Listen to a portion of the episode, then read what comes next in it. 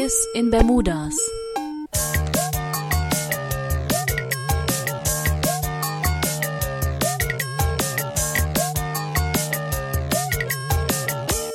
Die Talkrunde der EL Rhein-Neckar.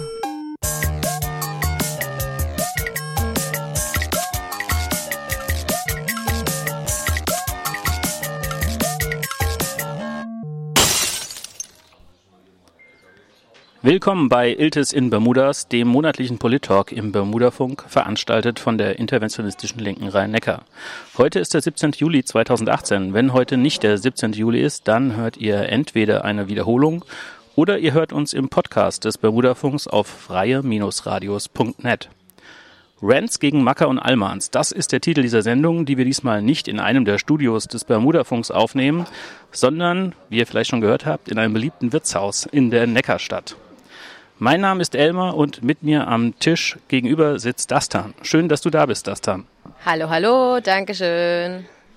Dastan ist viel in sozialen Netzwerken unterwegs und erhält als in Deutschland lebende Kurdin viel Feedback aus unterschiedlichen Richtungen, darunter auch viel Negatives. Ob kurdische Macker oder mansplainende Almans. Viele scheinen klare Vorstellungen davon zu haben, wie sich eine kurdische Frau zu verhalten hat. In dieser Sendung versuchen wir die verschiedenen Arten von Feedback mal auszubuchstabieren und zu beantworten. Dastan, du hast uns verschiedene Charakterrollen zukommen lassen. Die erste hast du der strenge Vater genannt. Danach zeichnet sich dieser unter anderem dadurch aus, dass er keinerlei Wandel akzeptieren kann, beziehungsweise dass in seiner Welt zwischen Arbeit, Abendnachrichten, Tee und Zigaretten sozialer Wandel nur auf der Bühne der Weltpolitik stattfindet. Was charakterisiert den strengen Vater sonst noch und was hast du ihm zu entgegnen? Ja, der strenge Vater, es ist vielleicht ein bisschen klischeehaft, dass der ähm, direkt zu Anfang kommt. Man sagt ja immer so schön, die Daddy Issues äh, ist ja mittlerweile so ein äh, Social Media Begriff geworden und wird in verschiedensten Memes mal wieder aufgenommen. Naja, der strenge Vater ist meistens eigentlich ein Idealist, der gescheitert ist und ist vor allem jemand, der weiß, wie er selber mal mit Frauen umgegangen ist und ähm, sich davor fürchtet, dass andere Männer so auch mal mit seiner Tochter umgehen würden. Der strenge Vater ist ein bisschen auch ein Opfer seiner selbst. Ähm, natürlich beziehe ich mich hier auf ähm, meinen Vater, aber auch auf andere Väter von anderen kurdischen Freundinnen. Und das sind vor allem Männer, die in der ersten Generation nach Deutschland gekommen sind und die hier meistens ein harten Struggle gehabt haben, um erstmal anzukommen und ähm, was hinzukriegen und die einfach gesehen haben, wie scheiße die Welt ist und wie unfair alles ist und die auch irgendwo die ganze Zeit das ähm, eigene Kind abschirmen wollen. Und äh, nun kann das unterschiedlich auskommen. Manchmal hat der Vater erst einen Sohn und dann eine Tochter, dann versucht er alles auf äh, den Sohn erstmal abzulenken und die Tochter erst nur einzusperren. Wenn es wie in meinem Fall gleich vier Töchter sind und man die älteste ist, dann ähm, gilt es, einige Präzedenzfälle aufzusetzen. Und äh, ich glaube, das ist das, das ist der Issue mit dem Vater und äh, dass der strenge Vater braucht ähm, harte Diplomatie und äh, Zuckerbrot und Peitsche. Und äh, ich glaube, der Grund, warum wir eigentlich in der kurdischen Community in Deutschland, wie ich es zumindest beobachte, einen Gender Bias haben in dem Sinne, dass wir sehen, dass viele, viele junge Frauen meistens sehr, sehr gebildet sind und meistens den akademischen Weg gehen und viele Jungs da eher noch so dran hapern, ist der ja, der, der Grund dahinter ist halt einfach der strenge Vater, der dann halt auf das Mädchen Druck ausübt und das Mädchen muss halt eben beweisen, hey, ich kann das alles und ich mache und ich mache und ich mache und irgendwann schaffe ich es. Während der Junge, ja, der Erbkönig ist. und in dem Sinne, der strenge Vater ist wahrscheinlich die härteste Nuss, die zu knacken ist, aber er ist halt irgendwo auch das Spiegelbild der kurdischen Gesellschaft. Bei ihm ist vieles falsch. Er hat viele Probleme und äh, viele Dinge, die er vielleicht niemals lösen wird in seinem Leben. Und ähm, eigentlich möchte er etwas Besseres erreichen, nur am Weg hapert's und daran muss man arbeiten. Das heißt, wenn ich dich richtig verstehe, dann erwartet der strenge Vater von seinen Töchtern mehr als von Männern und treibt sie dadurch zu mehr Leistung an? Ja, das ist, es ist schon eine komische Sache. Also ich meine, wie gesagt, ich meine, wir sind, wir sind nur Töchter gewesen. Also ich spreche schon ein bisschen von meinem Fall und ähm, wir haben halt auch viele Fälle in unserer Familie gehabt, wo die Jungs halt eher nicht so ähm, auf dem geraden Weg gelandet sind. Aber Ja, auf irgendeine Art und Weise schon. Also ich glaube, sie sehen halt einfach, äh, wie gesagt, dass es eine scheiß Arschlochwelt ist und ähm, versuchen, das Kind abzuhärten bis zum Tod, aber dass das äh, schwerwiegende Folgen haben kann und dass nicht jeder, jeder Charakter dafür geeignet ist, das zeigt sich halt immer wieder. Und äh, man kann jetzt respektive sagen, ach ja, das dann komm, du bist jetzt so extrovertiert und du kannst mit jedem äh, streiten und du bist so laut und du bist so Ding und was weiß ich was und kannst jedem deine Meinung aufdrücken. Und es hat auch Endeffekt was gebracht. So, das kriege ich zum Beispiel von vielen Verwandten mit, so ja. Aber auf der anderen Seite denke ich mir, ähm, das ist alles kein Spaß und das ist alles äh, in einer Art und Weise schmerzhaft. Also da stellt sich die Frage, heiligt der Zweck äh, alle Mittel? Wie kann die Entwicklung laufen, wenn nicht so ein äh, Perfect Performer rauskommt, wie du bist? ist die Frage, ob ich ein Perfect Performer bin. Ja, ähm, die, ich meine, wir sind halt nicht nur die Rolle, die wir sind, sondern auch vieles dahinter und ähm, ich meine, für mich persönlich ist es so, dass ich ein Mensch geworden bin, der ähm, immer in einer Konfliktsituation äh, ist und äh, aber auch Konflikte ganz, ganz, ganz stark sieht und da total schnell ähm, getriggert ist, während andere dann halt mal eher sagen können, hm, okay, jetzt stecke ich mal ein. Und da stellt sich jetzt die Frage, okay, was überwiegt? Das politische, ähm, ja, du sollst immer Widerstand leisten, du sollst immer laut sein und du sollst immer äh, Kante zeigen oder überwiegt das psychologische, dass man sagt, hey, manche Kämpfe wirst du nicht gewinnen und es ist vielleicht besser, wenn du ähm, dich und dein Seelenheil nach vorne stellst, als äh, das Kämpfen gegen irgendwelche Windmühlen. Bevor wir uns anhören, was hinter den Charakteren der Kanak Boy und der emanzipierte Allman Boy zu verstehen ist, hören wir Green Day mit Extraordinary Girl. Viel Spaß.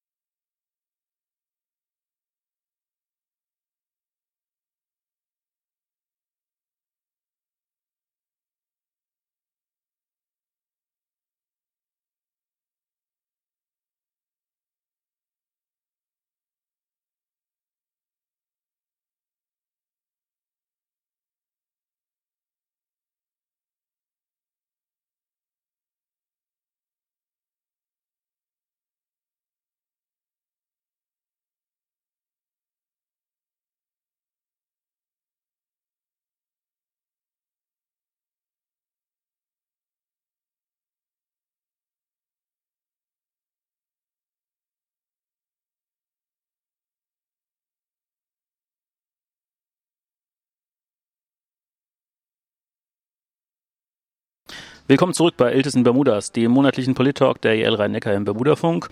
Heute mit Dastan in einem Wirtshaus in der Neckarstadt und dem Thema Rants gegen Macker und Almans. Das dann, die nächste Charakterrolle hast du als den Kanak-Boy bezeichnet. Was meinst du damit? Ja, der Kanak Boy ist, glaube ich, die Figur, mit der ich die meisten offenen Konflikte ausgetragen habe. Äh, der Kanak Boy ist ein unglaubliches Arschloch und ein unglaubliches Stück Scheiße. Es ist einfach eine Person, die von Anfang an familiär privilegiert wird, die alles in den Arsch gesteckt bekommt und mit äh, einer vollkommen lächerlich äh, arroganten Doppelmoral durch die Welt läuft. Ich weiß nicht, bei solchen Leuten denke ich mir manchmal echt, wie kannst du einfach durch diese ganzen Sozialisationsmechanismen so scheitern und so durchfallen. Also es ist halt, es ist ein Arschloch. Er, er geht durch die Gegend, er tut so, als hätte er den härtesten moralischen Kompass der Welt und denkt, dass er jedem Mädchen irgendwie sagen kann, wie sie sein soll, wenn du ihn fragst, äh, wer die ideale Frau ist. Oh la Bruder, es gibt keine Frau für mich, die sind alle scheiße, die sind alle Nutten, die sind alle dies, die sind alle das.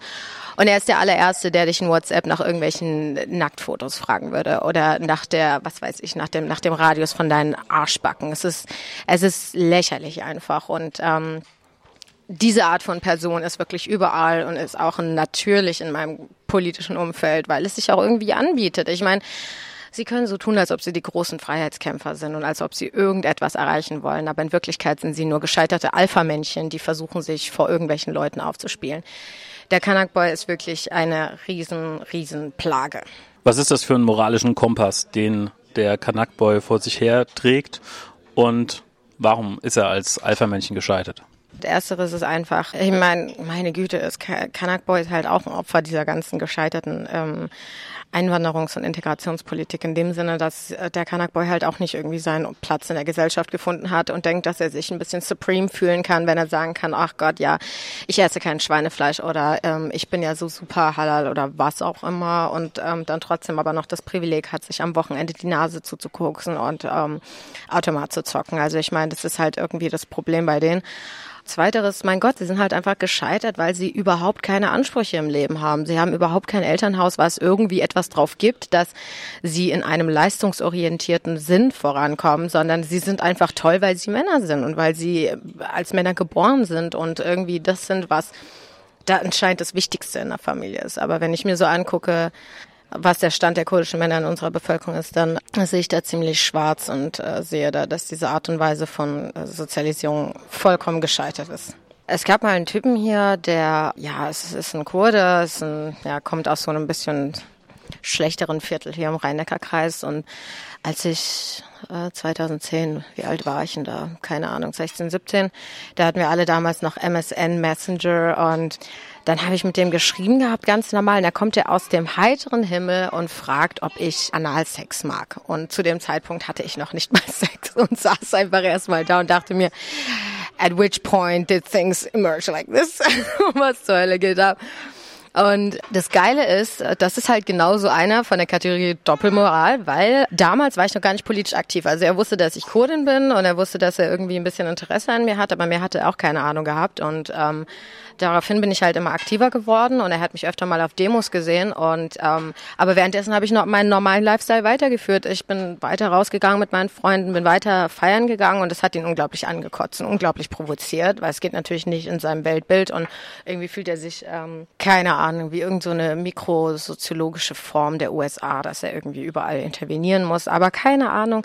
Auf jeden Fall ähm, ist er dann auf den Trichter gekommen, überall herum zu erzählen, dass ich ähm, mit türkischen Faschisten ersten Sex gehabt hätte, was eine ziemliche Nummer ist, auf viele Arten und Weisen. Und äh, je mehr man darüber nachdenkt, je älter man wird, desto kranker wird es. Und das ist eins der Punkte gewesen, wo ich mir dachte, du verdammter Wichser. Und ähm, im Nachhinein äh, hat er, hat er geheiratet und sich äh, als toller Mann und äh, guter, ähm, rechtschaffender Kurde dargestellt. Und auf der anderen Seite denke ich mir, was denkst du eigentlich, was du bist? Was denkst du, was du irgendwie Frauen sagen kannst oder sonst irgendwas? Denkst du wirklich, dass jede Frau darauf wartet, dass du sie fragst, was sie mit ihrem Arschloch machen will bei dir? Ganz ehrlich. Und das ist die fucking Gesellschaft, in der wir sind. Männer werden dazu erzogen, so einen Scheiß fragen zu können und Frauen damit schämen zu wollen, dass sie A, Sex haben oder B, Sex mit irgendwelchen türkischen Faschisten haben und sowas in den Raum stellen. Und es ist die Art von Psychoterror, die solche Männer halt immer wieder machen und mit der sie denken, dass sie durchkommen. But jokes on him. Hier sitze ich, mache meinen Master, werde mehr Geld verdienen als er und ähm, er ist ein fucking illiterate, der irgendwo in seinem Scheißviertel sitzt und keine Ahnung, seinen Scheißdreck weitermachen kann. Du hast gerade gesagt, es geht darum, Frauen zu äh, beschämen und wahrscheinlich auch in die Defensive zu bringen. Wie hast du damals darauf reagiert und wie würdest du heute darauf reagieren? Das ist ganz witzig. Tatsächlich war eine meiner markantesten Reaktionen. Damals hat sich das ein bisschen neu etabliert mit Facebook. Ähm, und dann hatte ich halt auch so ein Facebook-Profil und ganz viele Leute drauf und natürlich auch viele Kurdinnen und Kurden drauf. Und ich habe einfach Mein Cousin wollte mich auch schämen. Ich hatte Partyfotos und er hat angefangen, die Partyfotos auf den Seiten der Leute, die wir gemeinsam kennen, zu teilen, um mich niederzumachen. Und ich habe diese Partyfotos genommen und sie in einen Ordner hochgeladen auf Facebook äh, mit dem Titel äh, Die Kurdin in der Disco. ähm, ja, Murder on a Dance Floor hatte eine neue Bedeutung auf jeden Fall. Und das war irgendwie dann echt, also ich bin reaktionär bis zum Anschlag geworden irgendwann. Also ich, jeder Scheiß, der gekommen ist, wurde beantwortet mit, ich habe jeden angekackt, ich habe jeden beleidigt, ich habe jeden bespuckt, es war mir scheißegal. Ich bin einfach ich bin einfach richtig asozial nach einer Weile geworden und äh, hatte auch keinen Bock irgendwie das mit irgendwelchen Gesprächen zu klären, weil what the fuck, warum muss ich hier den Sozialarbeiter für solche Leute spielen? Warum ist es überhaupt meine Aufgabe, diesen Scheißdreck zu regeln? Warum ist es meine Aufgabe, das Versagen von diesem fucking System und diesem fucking Familiensystem und diesem fucking Kapitalismus irgendwie auszubaden für diesen Wichser? Nein, das ist einfach nicht mein Job, das kotzt mir aber an. Das war auch meine das war mein Gedanke dann einfach. Einfach drauf, einfach draufhauen, einfach rauslassen, einfach beleidigen und ankacken und klar, es ist auch vieles zurückgekommen. Ich habe die eine oder andere Stelle kassiert von Männern. Ich, hab, äh, ich wurde das eine oder andere Mal auch angespuckt. Ich wurde das eine oder andere Mal öffentlich ähm, vollkommen auseinandergenommen. Es wurden irgendwelche Hasstiraden gegen mich gemacht. Äh, Leute haben versucht, meine Eltern zu kontaktieren, um ihnen zu erzählen, was für eine Schlampe ich bin. Ähm, ich wurde bedroht. Ähm, meine Adresse ist in Umlauf geraten. Es sind alle möglichen Dinge passiert. Aber ganz ehrlich, Heutzutage bin ich aber immer noch so und ich denke mir so ganz ehrlich, also auch wenn meine Familie jetzt nicht unbedingt die liberalsten gewesen sind, was ich ja schon ein bisschen angedeutet habe, sie haben mich trotzdem noch supportet, weil sie gesehen haben, dass ich das, was ich mache, einfach mache und dass ich mich davon nicht verleiten lasse und dass dass einfach das, was ich in meiner Freizeit als junger Mensch mache, einfach überhaupt nicht konstruiert, was ich als Person bin und was ich als Person werden kann. Und das ist halt einfach der Punkt gewesen. Dem Kanak Boy hast du einen Charakter gegenübergestellt, den du den emanzipierten Allmann Boy genannt hast. Du schreibst, dieser sei besonders fies, weil seine Bigotterie heimlicher ist als das Macho-Getue der ersten beiden Kandidaten. Was kennzeichnet den Allmann Boy? Ja, der Allmann Boy. Ich glaube, die Allman Boys, mit denen ich jetzt gerade zu tun habe, glauben auch, dass ich irgendwie in meinem Studium, in meinem Arbeit, in meiner sonst irgendwas nur gelandet bin aufgrund von Affirmative Action oder sonst irgendwelchen Sachen. Ich glaube, sie denken, ich bin die lebende Ausländer- und Frauenquote und der emanzipierte Allman Boy denkt, dass ich unqualifiziert bin, dass ich bescheuert bin, dass ich auch irgendwie zu bemitleiden bin. Also wie gesagt, sie denken halt immer, dass man irgendwie so ein Opfer seiner selbst ist und ein Opfer seiner Kultur und dass man darauf wartet, dass der White Savior kommt und einem irgendwie erklärt, wie die eigene Gesellschaft aufgebaut ist, während sie gar nicht merken, wie sie selber dazu beitragen. Und ähm, ja, das sind, das sind, das sind halt vor allem Männer, die im, im akademischen Bereich oft sind und ähm, dann ich weiß nicht, ich schätze, der härteste Allmann-Boy meines Lebens war tatsächlich der erste Prof, bei dem ich meine Bachelorarbeit schreiben wollte, weil der dann auf die Idee gekommen ist. Äh, er ist schon einige Jahre alt, er ist schon sehr alt, emertiert und alles. Der auf die Idee gekommen ist, mich zu küssen. Nach einem äh, Essen, was wir nach dem Kolloquium hatten und er hatte das Privileg, der fucking Allman Boy zu sein, weil ich musste mir dann einen neuen Betreuer suchen und das war dann auch scheißegal und sonderlich viel konnte ich nicht machen. Und das sind genau die Geschichten und der, der fucking Allman Boy, du setzt dich hin, du, du sitzt mit ihm und redest ganz normal und er fängt an, dich irgendeinen Scheiß zu deinem Lebenslauf zu fragen und fragt dich, ja, wo sind deine Eltern geboren? Und ich denke mir so, ey, müsste ein deutsches Mädchen auch dir erzählen, dass ihre Eltern in Buxtehude geboren sind? Muss ich das gerade rechtfertigen? Ich habe heute erst was geschrieben dazu. Ähm, weil ähm, wir vor kurzem den Tag gegen antimuslimischen Rassismus hatten. Und da habe ich halt gesagt, hey, ganz ehrlich, auch wenn ich keine praktizierende Muslima bin, ich merke diesen Rassismus jeden Tag, wenn ein Deutscher mir gegenüber sitzt und erleichtert seufzt, wenn ich an einem Glas Wein nippe oder wenn ich eine Bockwurst esse, einfach weil er sich denkt, ach doch, die Bitch ist doch ein bisschen wie wir. ich muss, ich muss auf nichts aufpassen.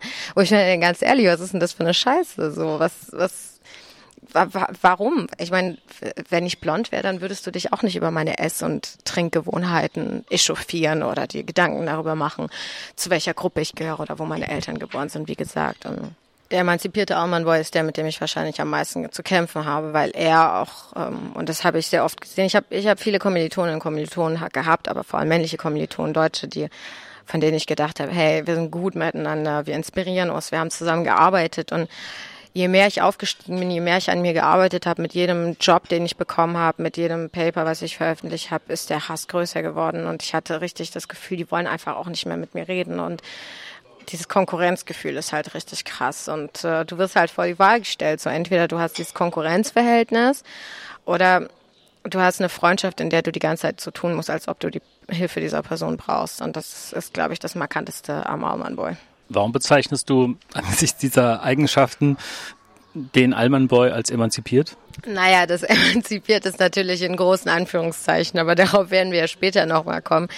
Es ist nur, dass man dem Begriff der Emanzipation ähm, Anführungszeichen gibt, in dem Sinne, dass der Allman Boy selber bestimmt, was Emanzipation ist. Und der Allman Boy muss sich im Vergleich zu einem fucking Kanak-Mädchen von weniger Scheiß emanzipieren. So, er hat überhaupt keine Gender-Issues und wenn er cis und heterosexuell ist, dann ist er auch gut aus der Sache raus.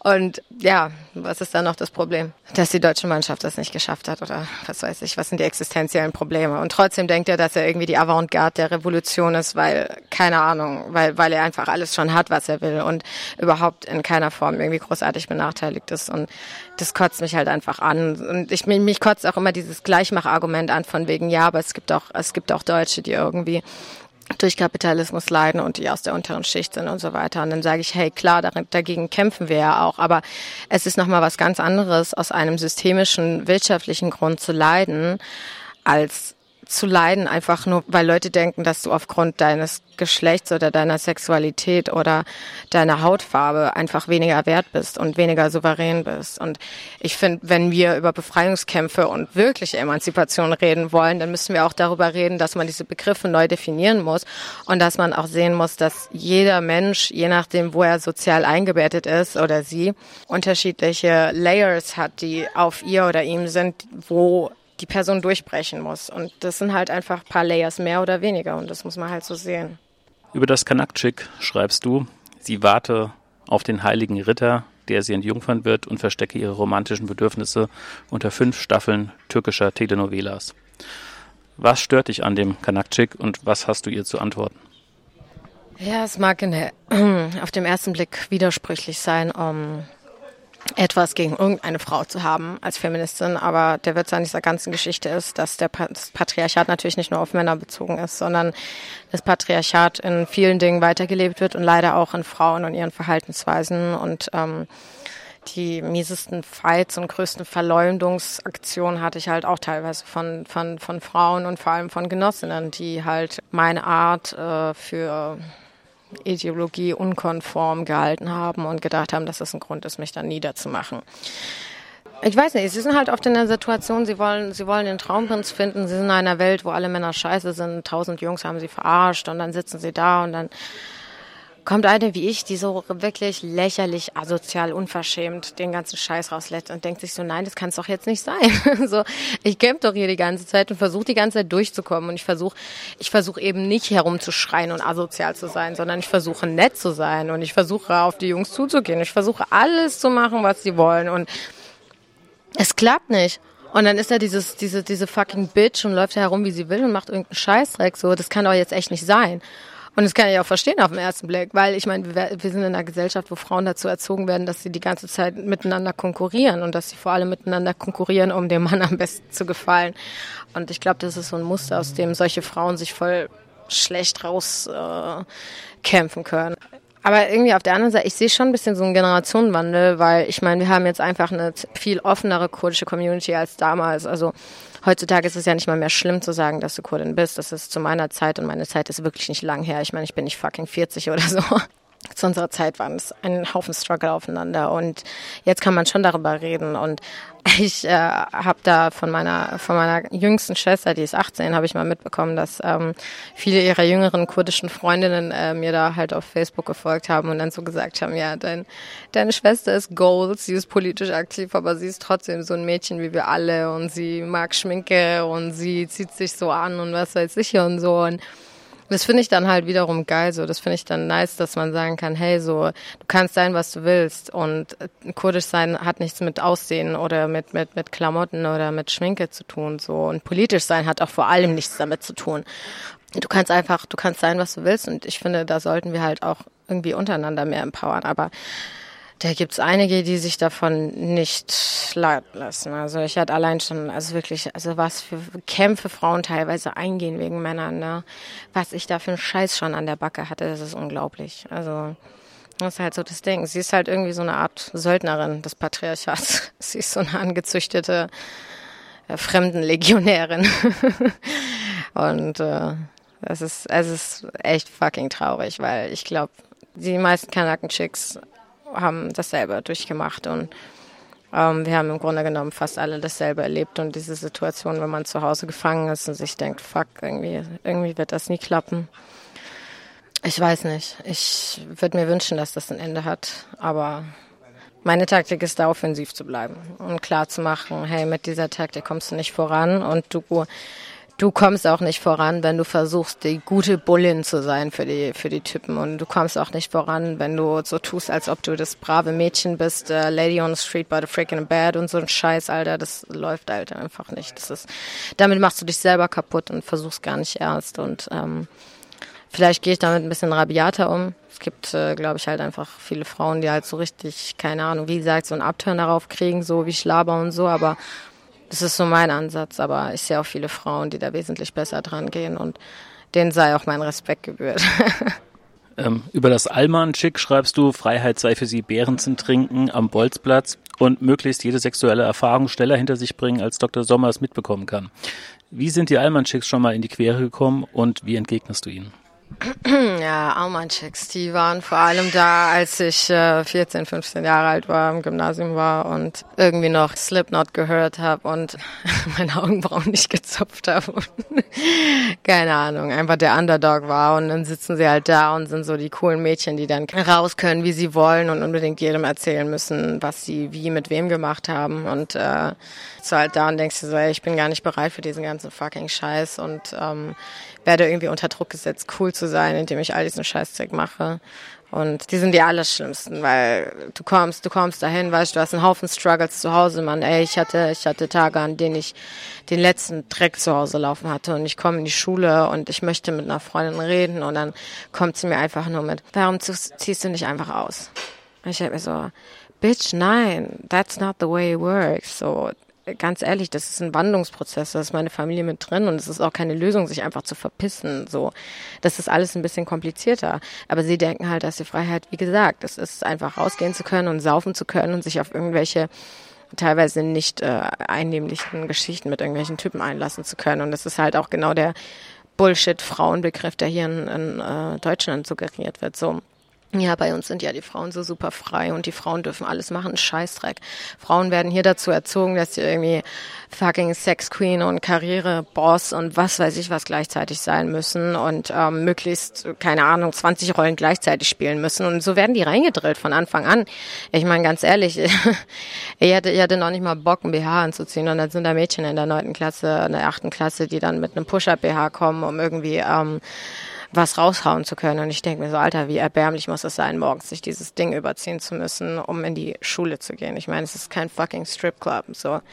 Und das sind, das sind richtig eklige Zeiten. Ich habe heute mir Gedanken darüber gemacht. Ich äh, habe echt überlegt, so für Gender-Fragen und Race-Fragen und all diese Fragen ist eigentlich, es sind eigentlich so Klasse eins bis zehn die Hölle. es ist einfach die Hölle, es ist die emanzipatorische Hölle, weil da so viel Scheiße passiert und so viel Psychoterror abgeschoben wird und ähm, die sind, also die sind richtig abgefuckt. Ja, denke ich mir so ganz ehrlich, dann kommen sie her, ich muss früher mit dem Fahrrad zur Schule fahren, ja, so und bin aber meine zehn Kilometer hin und zurück jedes Mal Und ähm, natürlich, mein Gott, ich habe halt keine Nackenhaare, ne? Ich habe fucking Babyhaar bis zum geht nicht mehr. Ich habe eigentlich lockige Haare damals gehabt. Mittlerweile habe ich sie ausgezüchtet, habe ich das Gefühl. Und ähm, dann bin ich mit dem Fahrrad immer hingefahren und habe versucht, also ich habe morgens wirklich mir Zeit genommen, meine Haare zu glätten, um möglichst cool zu sein und habe die dann in so einen Mehrfachzopf reingepackt, damit die möglichst beieinander bleiben und da habe ich mir noch eine Mütze drüber gezogen und noch die Kapuze und versucht, dass nichts von diesen Motherfuckern irgendwie an Luftfeuchtigkeit oder halt morgens das, das Tau da am Feld vorbeikommt. Und ich komme jedes Mal in die Schule und mein Babyhaar tanzt Samba auf meiner Stirn. Es ist schrecklich. Und ähm, jedes Mal kommt er so, na, das dann, willst du dir nicht vielleicht mal ein besseres Glätteisen holen, hä? Und was ist denn das? Und keine Ahnung was.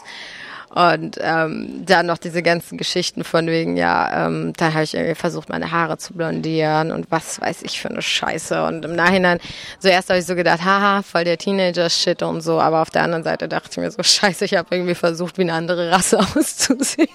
so, das ist echt nicht witzig. Das ist nicht cool. Das ist nicht Teenie. Das ist richtig gesellschaftlich abgefuckt. So. Und ähm, keine Ahnung, darüber reden wir gar nicht. Die Leute haben auch gar kein Gefühl dafür. So, ich habe es auch letztens erzählt. Wir waren mal, ähm, wir waren mal in New York und ähm, hatten dann äh, Kommilitonen, der halb halb Jamaikaner, glaube ich, war und ähm, der war dann super super happy, als er in Harlem sich die Haare hat schneiden lassen. Und alle Deutschen gucken ihn an, denken so, hä, was ist denn jetzt da besonders? Und ich denke so, ihr habt ja nicht mal eine Ahnung, dass es einfach für POC viel schwieriger ist, einen Friseur zu finden, der weiß, was man mit all diesen Haaren machen soll, als so ein deutscher Friseur, der daran gewöhnt ist, einfach ein paar Strähnchen bei Sibylle reinzuklatschen und ihr noch einen Stufenschnitt zu geben und nach Hause zu schicken. So.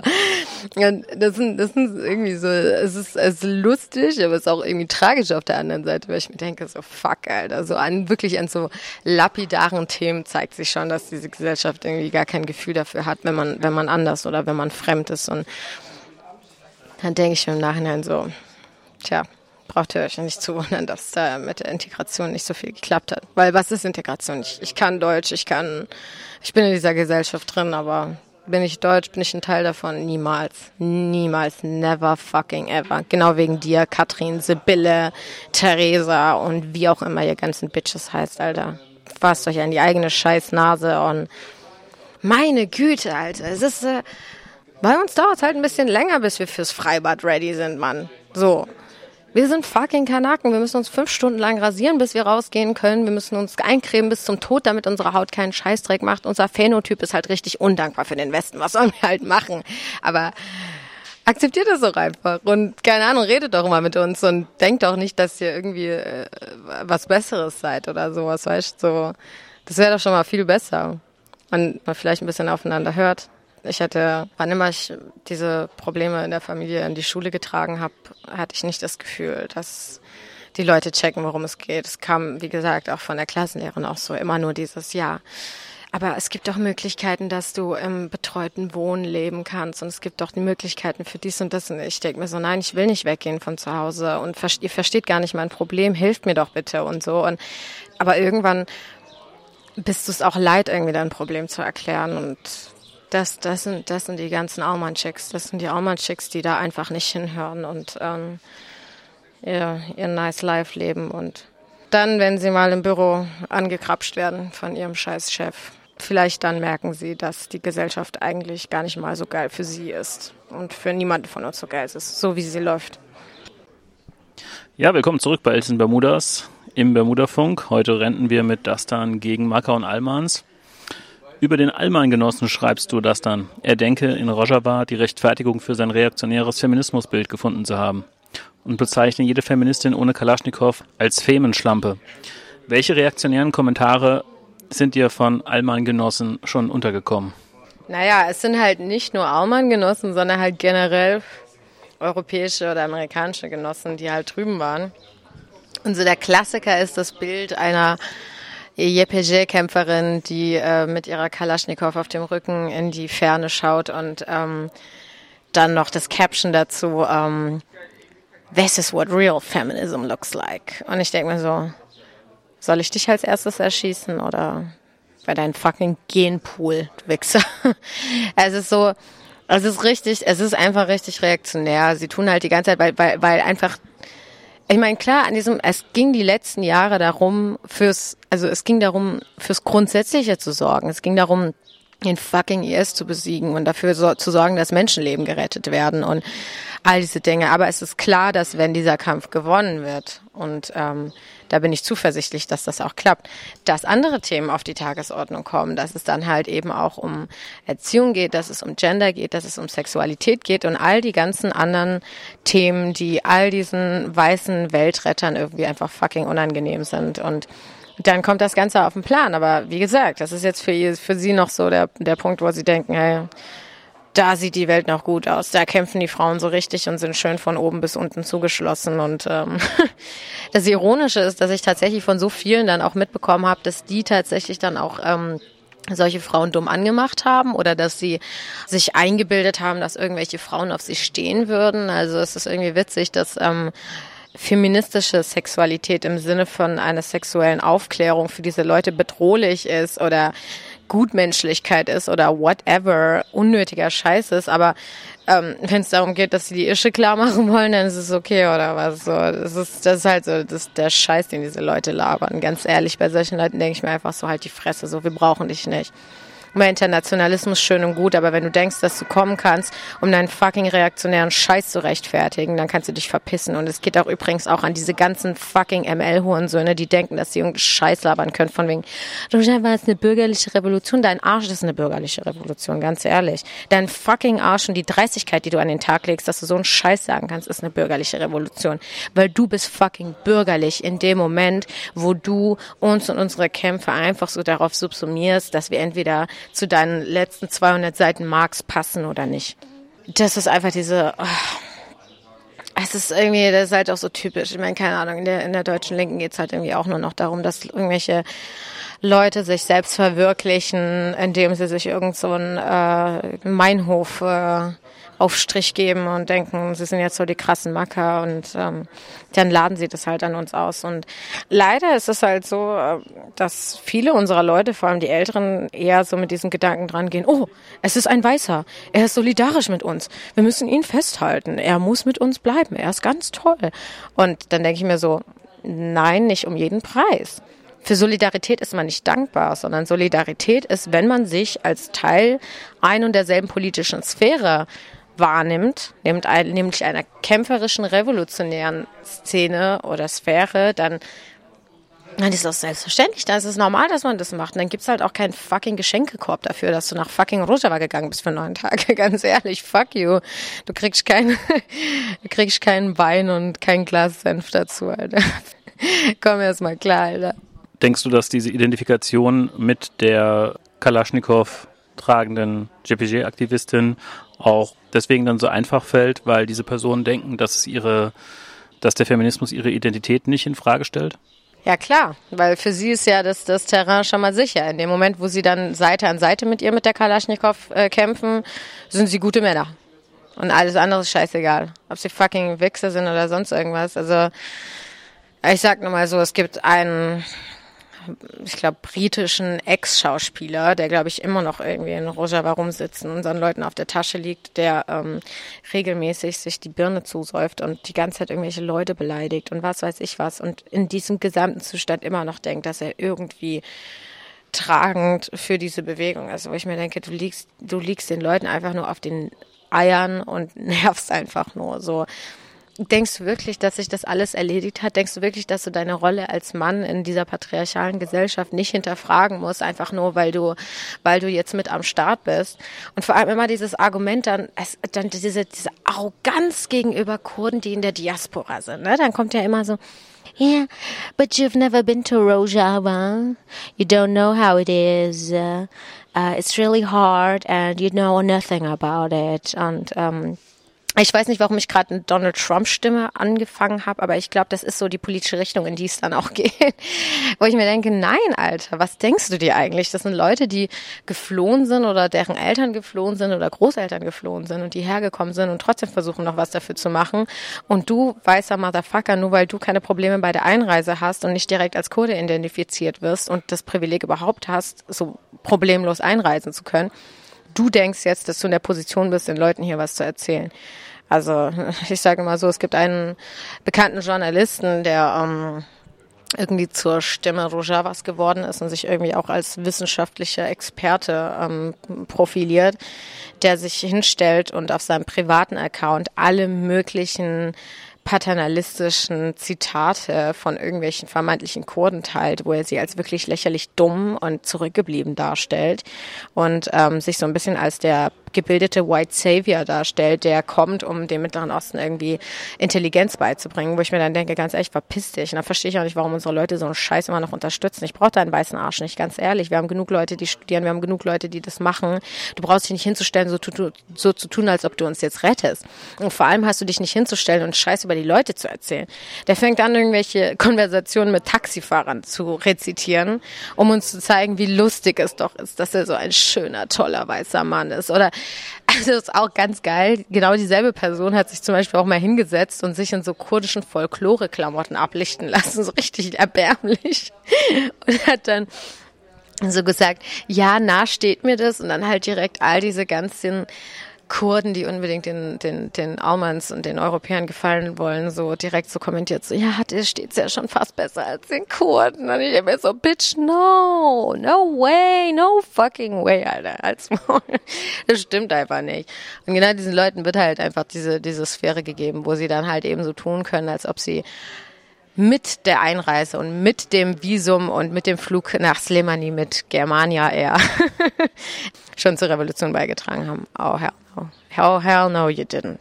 So, bevor gleich dein Rumpsteak und meine Käsespätzle kommen, ähm, lass uns noch kurz über die Allmann-Genossin sprechen. Du rentest, die verpasse sich kaum drei Wochen in den kurdischen Strukturen einen kurdischen Codenamen und werde zu einer Avantgarde, die sie niemals sein könnte, wäre sie nicht biodeutsch. Hast du dem noch was hinzuzufügen?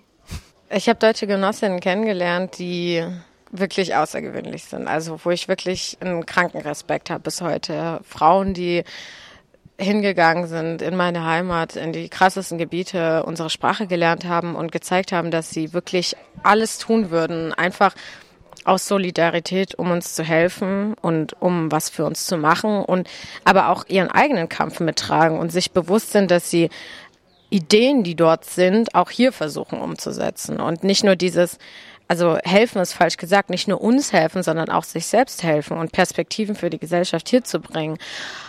Die seien an dieser Stelle ganz klar ausgeschlossen aus dieser Sache.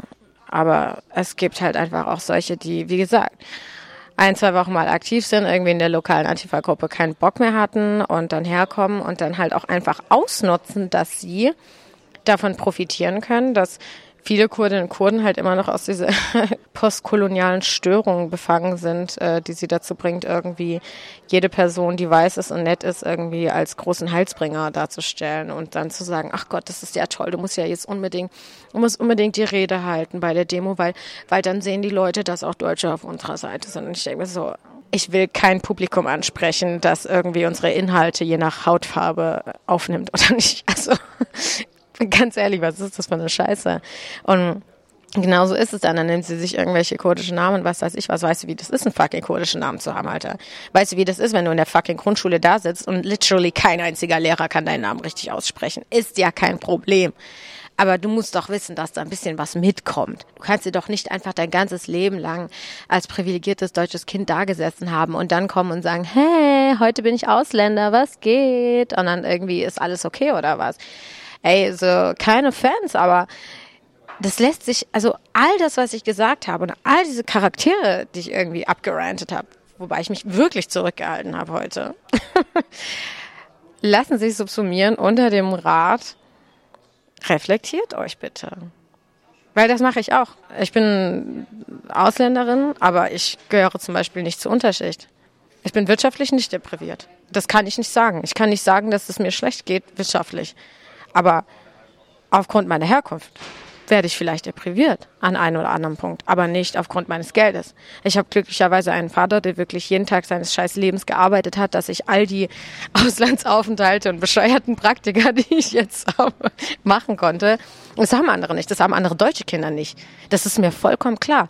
Aber wenn man das reflektiert hat, dann läuft es auch schon wesentlich besser in der politischen Arbeit, weil du auch auf Leute anders zugehen kannst. Aber wenn du das nicht reflektiert hast, dann sitzt du da und frisst Privileg nach Privileg nach Privileg und merkst gar nicht, was eigentlich los ist. Und das ist der Punkt.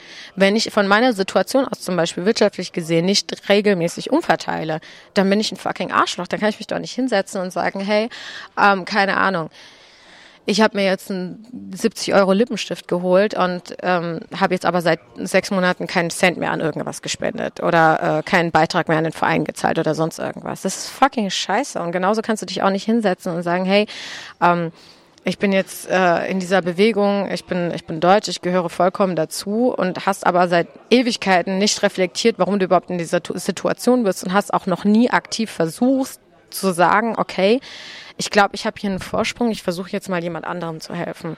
Und ich finde es erschreckend, dass wir als kurdische Bewegung in der Situation sind, dass wir mittlerweile mehr Deutsche rekrutieren als Kurdinnen und Kurden.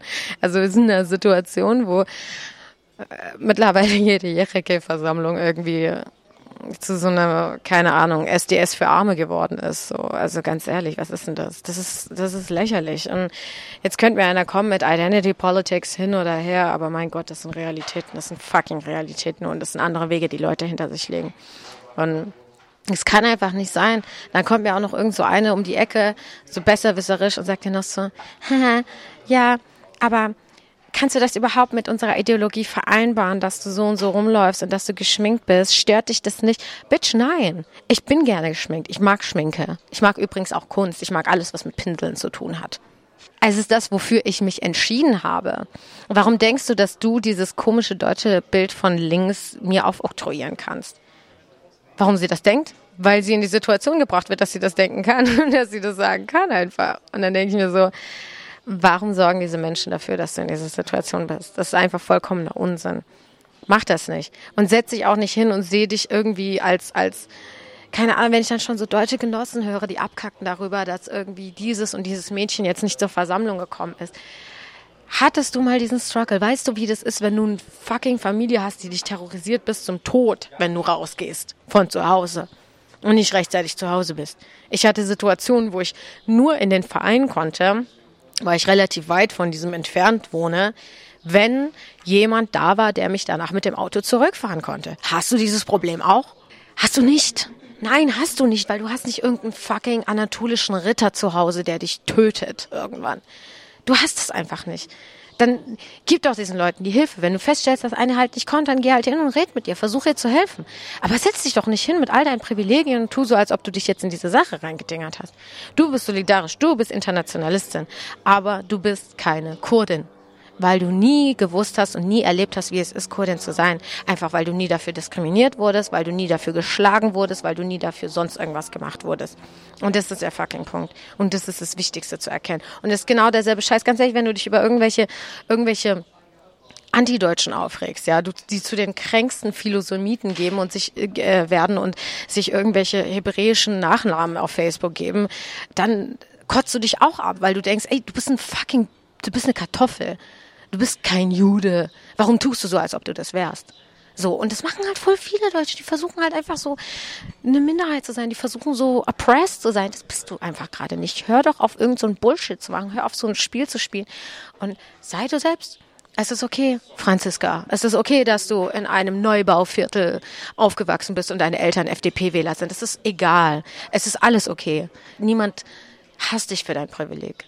Aber wir bitten dich sehr darum, dieses Privileg zu sehen und als die Person, die du bist, zu uns zu kommen und uns nicht irgendein Schauspiel vorzuspielen, weil ich weiß, ein paar andere Motherfucker sind ein bisschen blinder, aber I see you. Herzlichen Dank, Dastan, für deine herzlichen Einblicke und Rants. Dankeschön. Thanks for having me. Danke für die Geduld und an all die Leute, die sich angepisst fühlen. Leck meinen Mittelfinger. Die nächste neue Sendung von Ildison Bermudas hört ihr am 21. August um 22 Uhr im Bermudafunk. Bis dahin könnt ihr gerne mal in unserem Archiv bei freieradios.net stöbern. Ich wünsche euch eine schöne Zeit.